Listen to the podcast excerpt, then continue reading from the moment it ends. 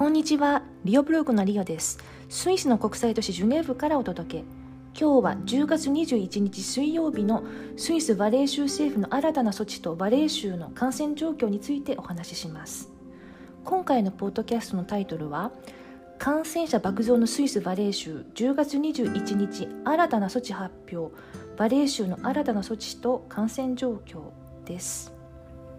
そうなんと10月21日大阪府ほどの人口のスイスは1日の新規感染者5583人と過去最多数を記録しました5583人そしてスイス連邦政府は記者会見を行って10月18日日曜日の措置が何の功も奏さないなら10月28日水曜日に国主導で新たに措置を取る可能性が高いことを発表しました。こちら10月18日日曜日の、うん、措置についてはブログ記事の方に YouTube バージョンそれからまあブログの中で、うん、解説しています。ご覧になってください。そして10月28日水曜日国主導で新しい措置を導入する際セミロックダウン、まあ、日本語だと反都市封鎖もあり得るとのことでした。反都市封鎖っていうのは、まあ、完全な都市封鎖じゃなくて、まあまあ、部分的な都市封鎖っていうことですね。そして感染者が多いジュネーブ州はまだ何も発表しないものの昨日10月21日ですね10月21日水曜日バレー州政府は新たな措置を発表しましたバレー州の地図をブログ記事の方に貼ってありますので関心がある方はご覧になってください。ツェルマットなどがあったり風光明媚なところがある州です。さて今回のポッドキャストでは次の順に10月21日のバレー州政府の新型コロナウイルス感染症の追加の措置と10月のスイスバレー州の感染拡大の状況についてご紹介したいと思います。まず1つ目。10月22日導入のスイスバレー州の新たな措置はフランスの夜間外出禁止令みたい？それから2つ目スイスバレー州の10月の感染者推移はスイスで一番爆発的？そして最後なぜバレー州はスイスで一番感染爆発しているのかです。今回のポッドキャストは連日在ジュネーブ領事事務所から届く情報。スイス連邦政府保健局のサイトそれから FTS スイスロマンド放送のサイトを元に作成しています。じゃまず最初に1つ目の話題。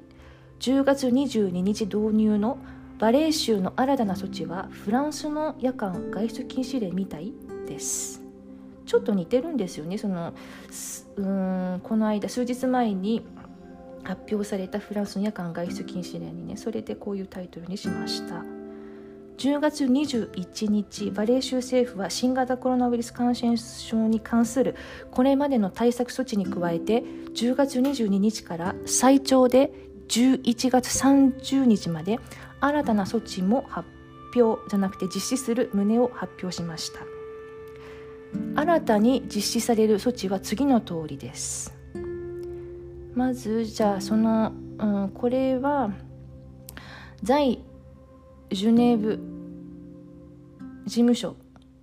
ごめんなさい。在ジュネーブ領事事務所から届いた情報ですね。勤務先社内を含むであります。特に行政機関や民間企業のオフィス内においてマスクの常時着用の義務付け。そうオフィス内でもマスクをつけなきゃいけないってことですね。そしてただし医療上の理由や治安当局の命令による例外を除くとあります。まあ例外はあるということ。その場合社会的距離を遵守。社会的距離っていうのは、まあ、スイスで言われてるのは1.5メートルなんですけどもその1.5メートル対人距離を取らなければいけないということ。そして1人で勤務している人には着用義務は課されない。それから、うん、これからお伝えするのは人数制限ですね。公共の場特に広場。広場らプラス。遊歩道歩道。小道。公園において10人を超える集会の禁止とあります。そして私的空間において10人を超える集会や会合の禁止とあります、まあ、私的空間において、まあ、家とかですね。それで公的私的空間における10人を超えるイベントや活動の禁止括弧して重要な公共の利益がある場合には例外について州政府より発表とあります。それから深刻な場合を除き病院社会医療施設 OMS への訪問の停止、まあ、だからおじいさんとおばあさんが、あのー、施設で暮らしていてもすごく深刻じゃなかったらば、まあ、あの訪れては訪問してはいけないということですね。それからバーナイトクラブディスコピアノバーなどの完全閉鎖、まあ、これ遅いですからね。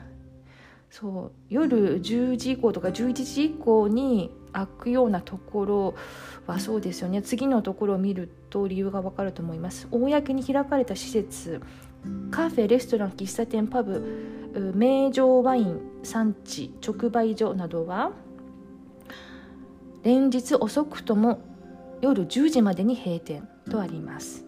夜10時までに閉めなきゃいけない。でそれプラス、まあ、あのディスコとかピアノバーとかは完全閉鎖ということ。時間に関係なく完全閉鎖ということなんですねこれはね。そしてこれら施設において同一のテーブルに着席する人数の上限を4名とする。ただし同一世帯の場合を除くとあります。なるほど。それから高等教育の学校は遠隔授業のみとするです、まあ、だからリモートで授業をしなければいけないということですね。学校で授業を受けることはなかなかないなさそうです。娯楽施設。映画館劇場ミュージアム図書館メディアセンターフィットネスセンター福祉センタープール公衆浴場ボーリング場コンサートホールなどの閉鎖。うわーこれ全部閉まっちゃうんだ。フィットネスとかもね。ただしホテル内の宿泊客のみを対象とした設備を除くとあります。なるほど。図書館も閉まっちゃうんですね。映画館。まあ映画館はなまあわかるけれどもコンサートホールとか。うん。なかなか難しい。それから最後にあるのは接触を伴うスポーツ。サッカーバスケットボールホッケー格闘技の禁止。とあります。ただしプロ選手による非公開でのプレーや個人の練習は除く。とあります。非公開でのプレーお客さんなしでのプレーってことですね。サッカーとかバスケットボールとかホッケーとか格闘技など。なるほど。なかなか難しい。結構厳しい。厳しいですね。そして2020年10月14日。フランス政府発表のフランスの夜間外出禁止令に少し似ていますがそう似ていますよね。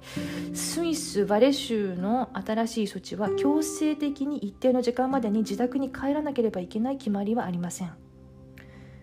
まあ実質上その人が集まれる人と会える場所が閉まるわけですからまあそうですね。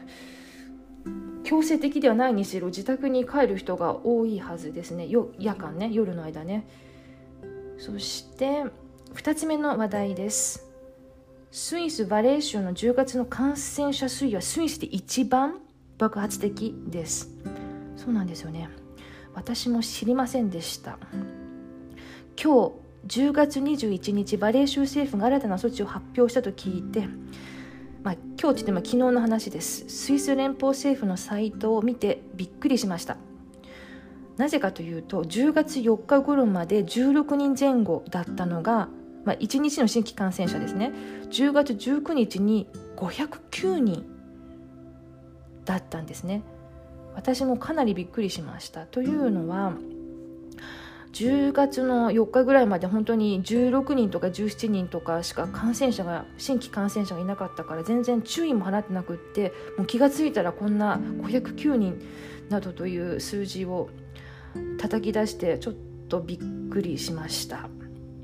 ご紹介のグラフあえー、っとブログの方にグラフ？グラフをスイス連邦政府保健局のグラフを貼ってありますのでご覧になってください。一目でわかると思います。その差が16人から509人っていうのは。そしてうんバレー州。バレー州はジュネーブ州やローザンヌがある某州に比べて感染者が少なかったんですよね。そう。10月 ,10 10月4日頃まではね。そして2週間ちょっとで509人。私はバレー州の感染者数の推移にあまり関心を持ってなくってそう昨日の10月21日に状況を知ったばかりです。さて3つ目最後です。なぜバレー州はスイスで一番感染爆発しているのかです。FTS スイスロマンド放送によるバレー州の新しい措置に関するニュースとバレー州議会員フレデリック・ファーブル氏の言葉をご紹介します。まず FTS のニュースフランス語からお伝えします。1838あ昨日、うん、10月21日水曜日の夕方6時38分頃の情報ですね。mesures drastiques en Valais et renforcement dans plusieurs cantons これはバレバレー州での抜本的な対策と復讐の州での追加措置とありますね、ま、バレー州だけじゃなくって、ま、ベルン州とか他の州もすぐに追加措置を取りました。昨日の時点でね。そしてプルシュフトンオンアノセメルクディのヌーベルムジュールプルストッペラドゥゼンバーグドゥラパンデミーとコビッディスナフセルバレー関東のプルトゥシェ par les nouvelles infections au cours des 14 derniers jours, qui a pris les mesures les plus sévères. Elles entreront en vigueur dès jeudi et doivent perdurer jusqu'au 30 novembre. まあ、フランス語日本語にするとスイスのいくつかの州は水曜日に水曜日昨日ですね21日 COVID-19 新型コロナウイルスパンデミックの第2波を食い止めるための新しい措置を発表しました過去14日間スイスで最も新たな感染者が爆増したバレー州は最も厳しい措置を取りました、まあ、先ほどお伝えした通りです。措置は10月22日木曜日に導入され11月30日まで続く予定です。とのことです。そしてその続きフランス語で Les rassemblements privés et publics de plus de 10 personnes sont désormais interdits. La mesure concerne tant les fêtes d'anniversaire à domicile que les matchs de football qui auront donc lieu à huis clos. Tous les lieux de divertissement devront, eux, fermer leurs portes, des musées aux salles de sport en passant par les cinémas et autres bibliothèques. Cantons, restaurants et bars, ils pourront rester ouverts, mais devront tirer le rideau à 22 heures とあります。10人以上の講師の集まりは禁止になっ た。先ほどお伝えした通りです。この措置は家での誕生日パーティーやサッカーの試合にも関係がある。サッカーの試合は観客なしで行われる。これフランス語で観客なしっていうのは最近よく聞く言葉だと思うんですけれども、えーと、ユイクロどこにあったかな？あそううリュあユイクロでありますね黒っていうのはあの閉められたと閉じたという意味ですね。ユイっていうのはうんドアとか関係する言葉ですね。ドア扉とか。そしてうん博物館。美術館。フィットネスクラブ映画館図書館など娯楽施設を全て閉業しなければならない。まこれも先ほどお伝えした通りレストランやバーは営業か。営業はできるけれども午後10時には閉店しなければならない。この最後の閉店しなければならないフランス語だと「mais、uh, devront tirer le rideau」カーテンカーテンを引かなければあバンドゼロ夜10時にカーテンを引かなければならない。というふうにされています。その10時までの営業そうですね。まあどちらかというとスイスは、まあ、フランスとかスペインに比べて夜は早い文化なんですよね。まあ、ジュネーブでもうん晩ご飯はだいたい夜夕方夜夜っていうのかな夕方っていうのかな7時ぐらいなんですよね。パリはその点8時とか一般的なそのご飯を食べる時間夕ご飯を食べる時間は8時ぐらいでした、まあ、バレーはどうなんでしょう。そこまで遅くはなさそうですが。そして興味深いのは RTS インフォのインタビューに答えるバレエ州議会のフレデリック・ファーブル氏の言葉です。ジャーナリストがなぜバレエ州がスイスで一番爆発的な感染拡大が起こっているのか理由ははっきりしていないのですか？という問いに対してフレデリック・ファーブル氏は次のように答えています。感染拡大の理由が分かっていたらすでに別の措置をとっている。そして言葉を続きます。我々はラテン民族的だからか人に会うのが好きだからか物理的な対策がきちんとされていなかったかというようなことをフランス語で言っていました。とはいえジャーナリストは先週末から日曜にかけてバレー州の自治体の選挙で人々は乾杯したり bise、まあ、 bise っていうのは頬を近づける挨拶ですねをしていましたよね。バレー州議会の責任者としてどうお考えですか？と突っ込んでいました。マスクを外したりしてるシーンもジャーナリストは見ていたらしくて、まあ、そういう、うん、証言をしていました。そう。この、うん、自治体の選挙っていうのはまだあったばっかりで10月17日から18日頃だったんですよね。本当に数日前。そしてこの土日17日18日にこの状態ならあとまあ1週間ぐらいでもっと感染者が増えるだろうと、うん、考えています。すぐにはねこう感染してもすぐには症状出ないし、うん、1週間2週間してその感染者が、うん、増える可能性は高いと思います。そしてバレー州に12ヶ月前に滞在された方も日本人の方ですがレストランの従業員がマスクなしだったと報告しています。ちょっとツイートを読み上げてみます。バレー州に限らずスイス全体に第2波が来たようですね。1ヶ月前にスイスに行った際はレストランの店員さんでマスク着用している人が少なかったのに驚きましたが10月19日からレストラン内でも着用義務になったとのことで店員さんもみんなマスク着用してるのでしょうねということです。ということはレストランの従業員がマスクをしてなかったんですね1ヶ月ぐらい前。だから9月半ばぐらいかな。バレー州は観光客が多かったそうです。だから観光客多くてマスクしてないっていう状態だったんですね。爆速の感染拡大の原因に観光客や人々が移動し集まることが挙げられます。とはいえ経済的な危機もありそう簡単にロックダウンに踏み切れないのがスイスです。同じ方がツイートしていたのでご紹介します。先月に僕が行ったのはルツェルン州ベルン州バレ州ですが全体的な対策はどこも同じに見えました。がバレー州が他の州と違ったのは観光客数です。圧倒的な差で観光客が多かったですね。レストランの店員さんもマスク着用しなかったですしとあります。うんやっぱり観光客が多くてマスクしてないとこういう結果になるんでしょうか。